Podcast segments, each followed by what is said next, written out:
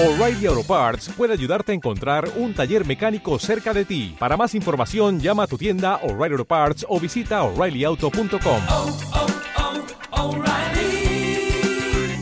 oh, Parts. Diario de Joan Gallardo, 13 de febrero del 2019. Buenos días, tribu. Vaya frío que hace, maldita sea, joder. Bueno, ayer, en una ronda de preguntas de estas que me gusta hacer en Instagram, un chico me, planteó una, una duda que tiene referente a una toma de decisiones importante, que sería la de dejar la carrera que está haciendo para dedicarse a algo que cree que, que ha descubierto y que le provoca una gran, una gran pasión dentro. Y es un, la típica pregunta a lo día de la marmota, una pregunta que se repite periódicamente muchas, muchas veces. Alguien que tiene que tomar una decisión y no sabe lo que tiene que hacer. Y la verdad es que eso que dicen siempre, de que pensamos demasiado las cosas, yo creo y he llegado a la conclusión de que realmente no pensamos demasiado en las cosas. Creo que pasamos demasiado tiempo dando vueltas a ese pensamiento. Demasiado tiempo alrededor de los pensamientos que nos llevarían a conclusiones y a decisiones finales al respecto. Es, no sé por qué se me viene a la cabeza este ejemplo, pero es como si, si en mi casa, entre las paredes, hubiera ratas y pasara meses con ello, y yo supiera que están ahí, y me pasara todo ese tiempo diciendo, Buah, tengo un problema en casa, tengo un montón de ratas por las paredes, hace meses que tengo ratas en las paredes, tengo un problema. No, no, el problema es que no te encargas de las ratas como es debido. El problema es que no te pones a ello de verdad y te cargas las putas ratas o las sacas de casa. Me da igual. Y con los pensamientos creo que ocurre lo mismo. Estamos demasiado tiempo alrededor de los pensamientos que no queremos atajar y que no queremos trabajar porque sabemos que puede ser más difícil y que aún puede ser muchísimo más difícil. Lo que tenemos que hacer una vez hayamos trabajado y desarrollado esos pensamientos que nos tienen que terminar dando las respuestas a las dudas sobre las decisiones que tenemos que tomar en la vida. ¿Cómo, cómo, puedo, cómo podemos comprender cuando alguien dice es que no sé lo que tengo que hacer y no paro de pensar en ello? Bueno, a no ser que no tengas trabajo y no tengas que estudiar y no tengas hijos, ni amigos, ni televisión en casa, ni smartphone, ni nada, y realmente podamos sobreentender que sí has trabajado ese pensamiento directamente, meditándolo durante horas al día, durante semanas, durante meses. ¿Cómo podemos realmente admitir que has pensado de verdad en ello? ¿No será que lo que te pasa es que no trabajas realmente ese pensamiento y por lo tanto te pasa horas dando vueltas, teniendo tú la sensación de que estás trabajando en ello, pero no estar y no lo estás haciendo de verdad? No sé si me estoy explicando, pero es importante, es que yo tenga algo en la cabeza todo el tiempo, como un incordio, no quiere decir que yo esté pensando en ello quiere decir que lo estoy esquivando. Muchas veces el agotamiento mental viene por el esfuerzo que hacemos durante horas, semanas, meses, años a veces. Ese esfuerzo de estar negándolo, de estar esquivándolo, de no prestar atención a eso que está ahí y que está todo el rato diciéndonos, oye, me quieres hacer caso de una puta vez, te quieres poner a trabajar en esto ya, y quieres tomar una jodida decisión, y dejas ya de posponer y de retrasar lo que es inevitable. Y no. Lo tenemos ahí dando vueltas siempre en la cabeza. Y como nos asusta, preferimos ocupar nuestro tiempo en otras cosas. Es como cuando estás solo de noche en casa y tienes algo que te preocupa, tienes esa decisión que tomar, difícil, muy difícil, y de repente estás en casa, te estás dando un baño y la cabeza se te pone, vamos, como una olla a presión. Y es como si tu mente te dijera, oye, estoy aquí, dale caña, trabaja esto ya. Y de repente notas esa sudoración en las manos, esas palpitaciones. ¿Y qué haces? Lo que hace cualquiera en su sano juicio, ¿verdad? Pues te pones una peli y te bebes una birra, ¿qué cojones? ¿Qué vas a hacer? Ya lo trabajarás otro día que estés de mejor humor. Y así pasan las semanas y pasan los meses otra vez. Y vamos posponiendo, porque es más fácil posponer que hacer algo que es realmente conveniente para ti.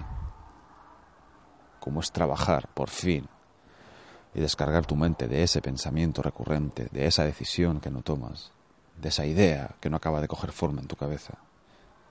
Y así poder seguir adelante, limpio.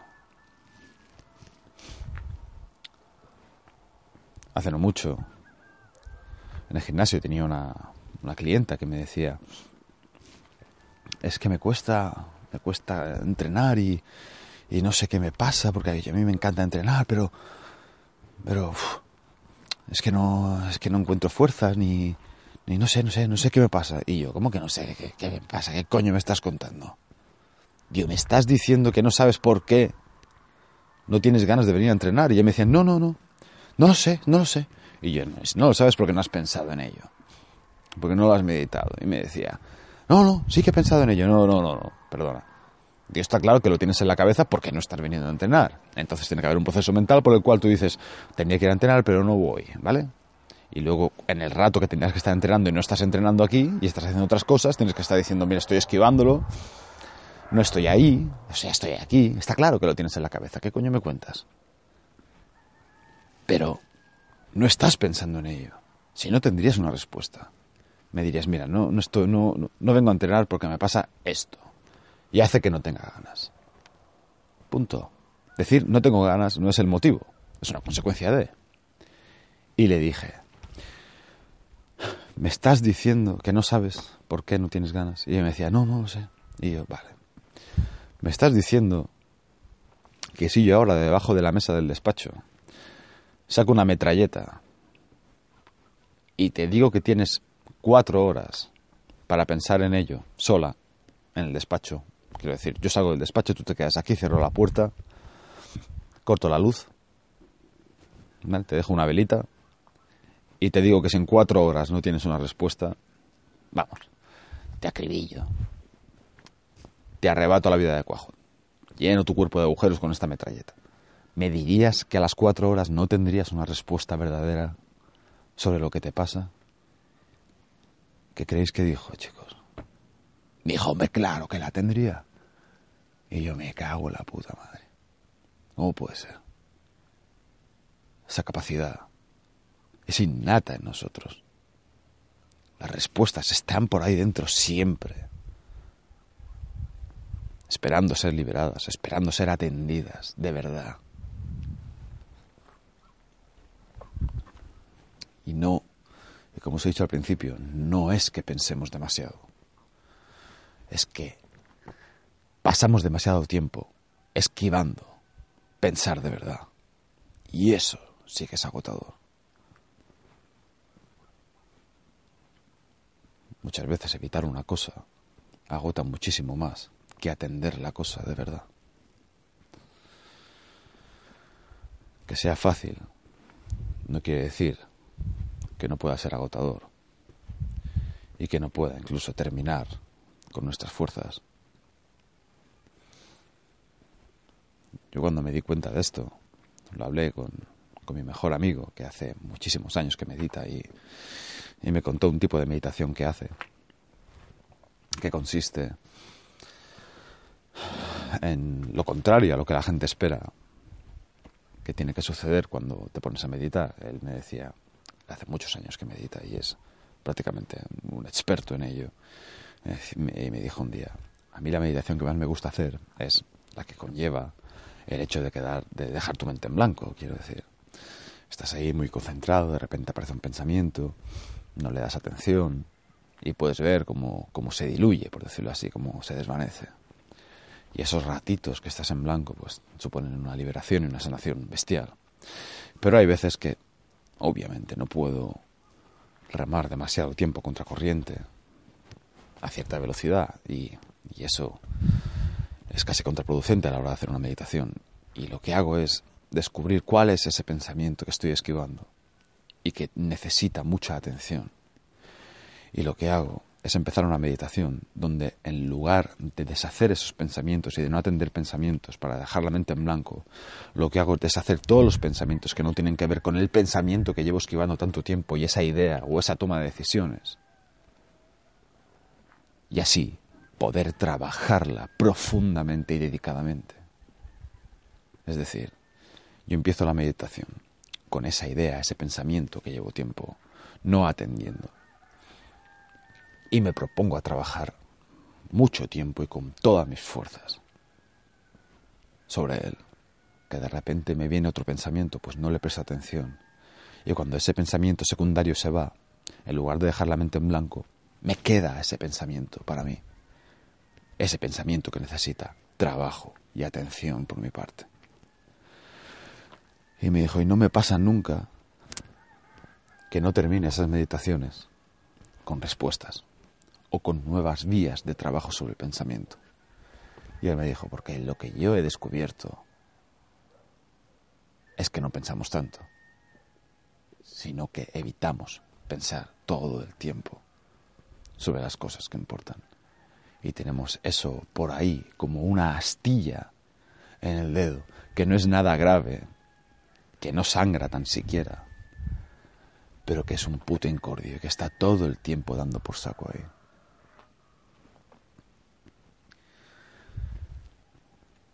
Y eso es muchas veces un, esa molestia, ese incordio, esa astilla. Es mucho peor que una herida que sangra de verdad. Que no sabes muy bien qué tienes que hacer con ello. ¿Y qué haces? Pues te jodes.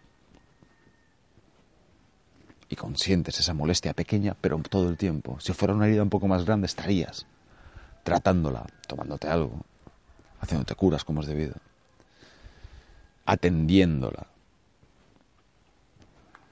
Pero no. Y yo el primero, ¿eh?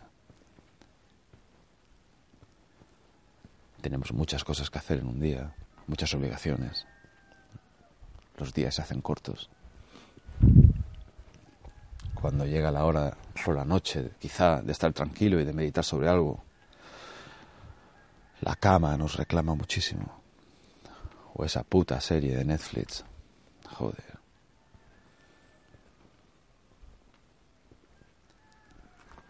Hay personas que cada día ven un par de horas de series, tío. Eh, que no tengo nada que decir, pero muchas veces estas personas son las mismas que dicen que no, que no tienen tiempo para meditar y que no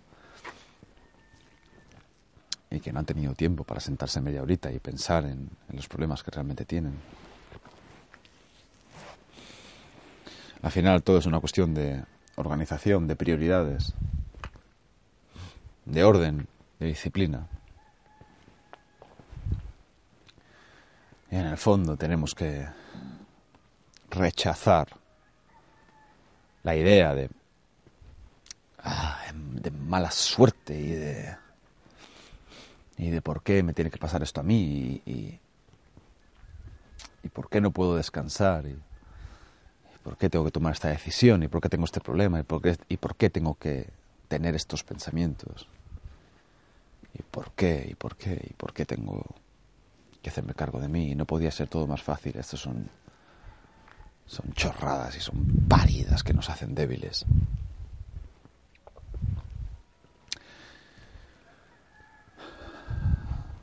Suelo decir, solo tenemos que hacer lo que tenemos que hacer y punto. Y lo que nos toca, nos toca. Y tenemos que trabajar en ello. Decididamente. Incluso diría que, que tendríamos que hacerlo de forma urgente.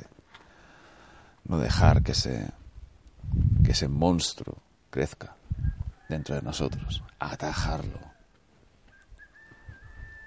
esos miedos, esos pensamientos que nos dan miedo, crecen porque no se atienden, porque se convierten en algo desconocido dentro de nosotros. Y como siempre, todo lo desconocido da pavor, da miedo. Yo cuando algo me da miedo, cuando temo algo de repente, me tiro de cabeza hacia ello. Porque sé que el miedo no sobrevive a la atención. Cuando miras de frente al miedo, este se caga en los pantalones. Es como si dijera, hostias, que me están mirando de frente. Y a ese miedo le entran las dudas. Os juro que, me que tengo los pelos de punta ahora solo de pensar en ello. Es como, como esa peli de miedo que veíamos cuando éramos pequeños, que aparecía el monstruo, aparecía Freddy Krueger, y tú apartabas la vista de la pantalla y decías, joder, me cago en la leche. Ahí está. Y no querías mirarlo. Hasta que un día decías, estoy hasta los cojones de tener miedo. Aparecía Freddy Krueger. Ponías pausa en el vídeo, en el VHS, y te, y te quedabas mirándolo fijamente. Yo hice esto. Yo tenía hasta pesadillas con el Freddy Krueger de las pelotas. Día puse pausa y me quedé mirándolo de frente. Todos los detalles de la cara, los ojos, el guante, todo. Y al principio me temblaban las canillas, ¿eh? pero seguí y seguí y seguí. Y en un segundo, de un segundo para otro, noté que mi miedo empezaba a disiparse y que de repente me entraba, pero como una especie de energía, como una subida de testosterona, se me ponían los huevos enormes, como dos naranjas valencianas. Y me sentía fuerte de repente. Y tenía que ver con el hecho de que yo sabía inconscientemente de que le había echado dos pelotas, coño. Y recuerdo que esa noche volví a soñar con Freddy Krueger. Pero por primera vez le metí un palizón de tres pares de cojones. Y fue la última vez que soñé con él y que tuve una pesadilla con él. El miedo se caga en los pantalones cuando lo miras de frente, cuando vas a por él. Cuando de repente te ves huyendo y dices, no, perdona, se acabó. Fin, estoy hasta los cojones de tener miedo. Te giras, lo miras de frente y empiezas a caminar hacia él. Decididamente. Puede que cagado de miedo, sí. Puede que con la piel de gallina, pero vas a por él. Y cada paso al frente que das, y cada vez que te acercas más hacia él, notas que el miedo se convierte en fuerza, en orgullo, coño. Sientes un orgullo no experimentado antes.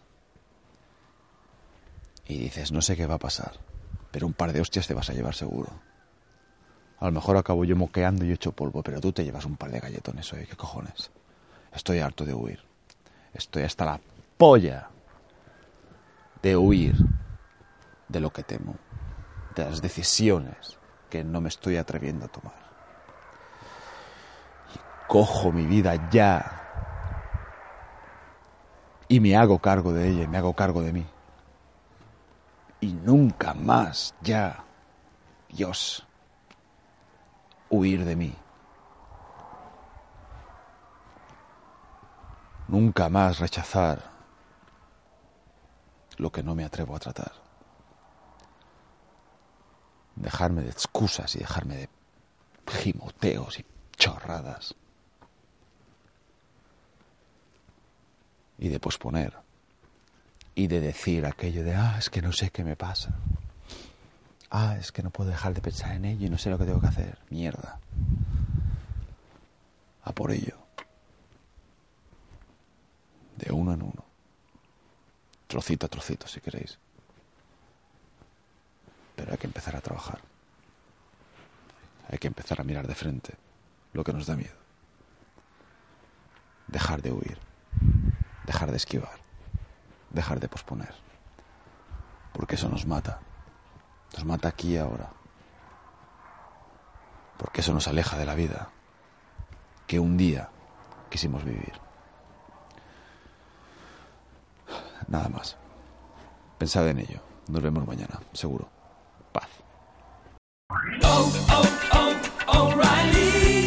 ¿Necesitas ayuda? En O'Reilly Auto Parts te ayudamos. ¿Necesitas algún consejo? Te aconsejamos. Nuestros profesionales en autopartes están siempre disponibles para ayudarte a encontrar lo que necesites. Excelente servicio al cliente es solo una de las ventajas que ofrece O'Reilly Auto Parts. Los profesionales en autopartes. oh, oh, O'Reilly Auto Parts.